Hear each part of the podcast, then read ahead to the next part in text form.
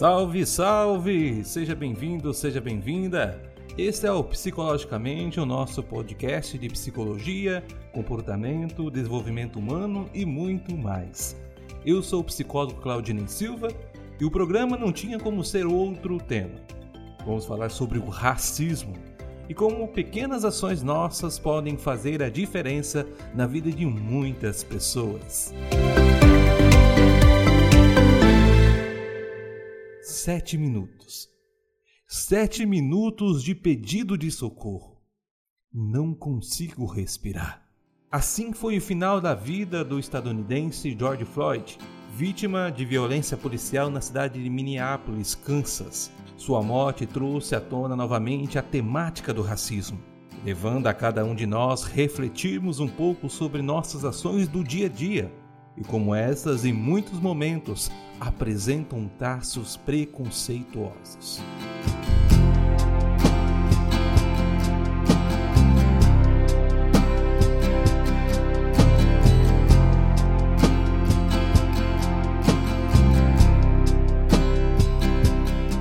Embreados em meus pensamentos, fiquei a me perguntar o que leva uma pessoa a ser preconceituosa. E não estou falando apenas do preconceito de cor, mas de todos os gêneros. Preconceitos que levaram a tantos cometerem atrocidades como o Holocausto e genocídios. Então fui a campo, pesquisei e descobri que o preconceito é uma falha do pensamento, um erro na suposição e previsão de acontecimentos futuros. Ou seja, o preconceito é nada mais do que você imaginar que possui informações relevantes sobre algo com pequenos dados, chegando assim a uma resposta errada.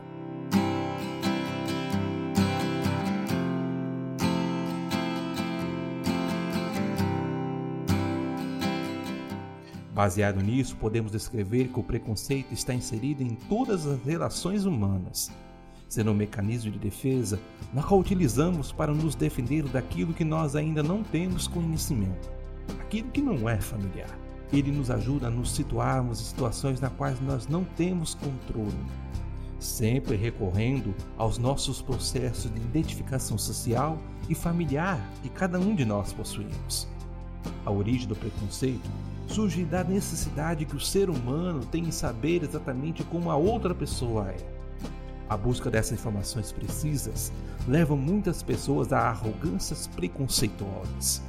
O preconceito tem seu início desde que o homem começou a deduzir e supor o que o outro poderia ser e fazer. Outra forma de ver a origem seria o medo do diferente, o medo do desconhecido. Quando nos deparamos com algo não familiar, tendemos a admirar ou repudiar. O preconceito vem da repúdia do desconhecido.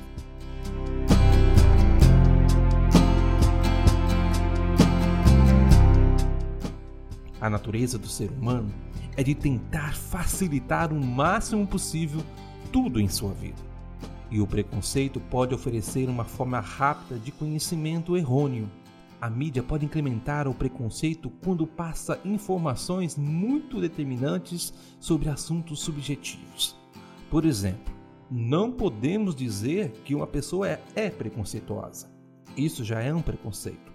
Mas sim, podemos dizer que a pessoa foi preconceituosa em determinado momento sobre aquele determinado assunto.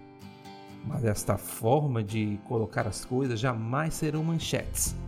Toda manchete afirma algo de forma categórica, isto é, que chama a atenção, mas corremos o risco de sermos preconceituosos.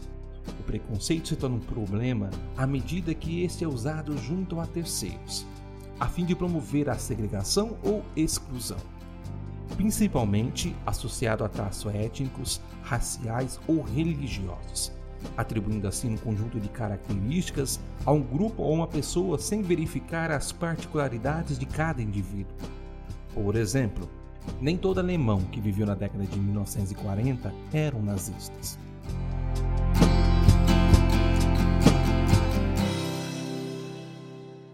Uma das principais manifestações é a segregação racial, ou simplesmente racismo. Esta também é envolta a diversas manifestações de problemas sociais, como a pobreza, a desigualdade e a violência. No Brasil, o racismo desenvolveu-se de forma particular, já que o Estado nunca o legitimou.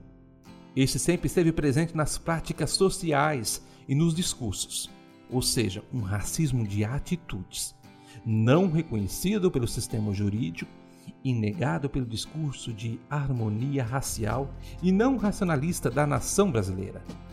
Esta manifestação de racismo tem propiciado a segregação de populações mais vulneráveis, não dando a igualdade de oportunidade perante o desenrolar de suas vidas.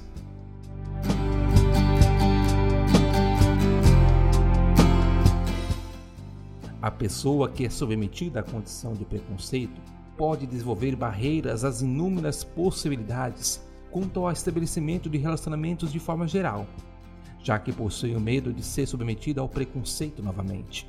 Sendo assim, uma pessoa pode perder a oportunidade de se relacionar com outras, seja de uma forma romântica, amizade ou profissional.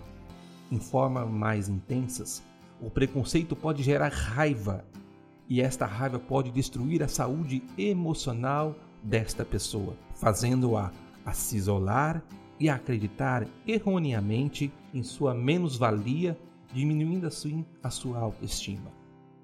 A melhor forma de combater o preconceito consiste na desconstrução desses pensamentos distorcidos. Isso se faz através das práticas educacionais, que deve servir como parâmetro de compreensão do mundo e das diferenças, tendo sempre como objetivo a afirmação da igualdade e de direitos e deveres de todos temos uns com os outros, independente do sexo, gênero, cor, orientação sexual, crença ou situação econômica. Portanto, todos nós devemos aprender a pensar de uma forma ampla, considerando sempre todas as possibilidades, não tendo preguiça na hora de entender e conhecer as pessoas e o mundo. Buscar o máximo de informações sobre tudo a fará a perceber que nada é definitivo Ninguém é uma coisa só o tempo todo. Aprender a considerar o que há de diferente no outro como uma qualidade especial e não como algo a ser desprezado. Muitas vezes,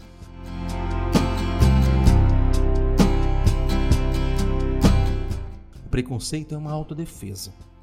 Ou seja, é possível que, para não nos sentirmos mal com relação a algo que não goste em si mesmo, essa pessoa ataca outras Assim, ela não foca em seus próprios problemas. Cabe assim a cada um de nós desenvolvermos o nosso autoconhecimento, a fim de reconhecer nossas limitações e, consequentemente, aquilo que no qual faz com que nós tornemos atitudes preconceituosas perante a outras pessoas.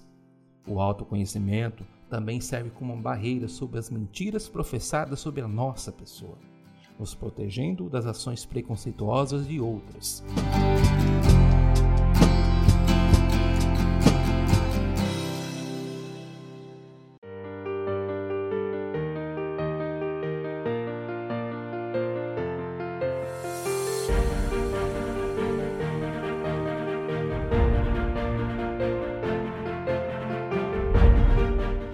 Assim já vamos finalizando o nosso sexto episódio. Mas antes quero convidar você a ter uma postura diferente.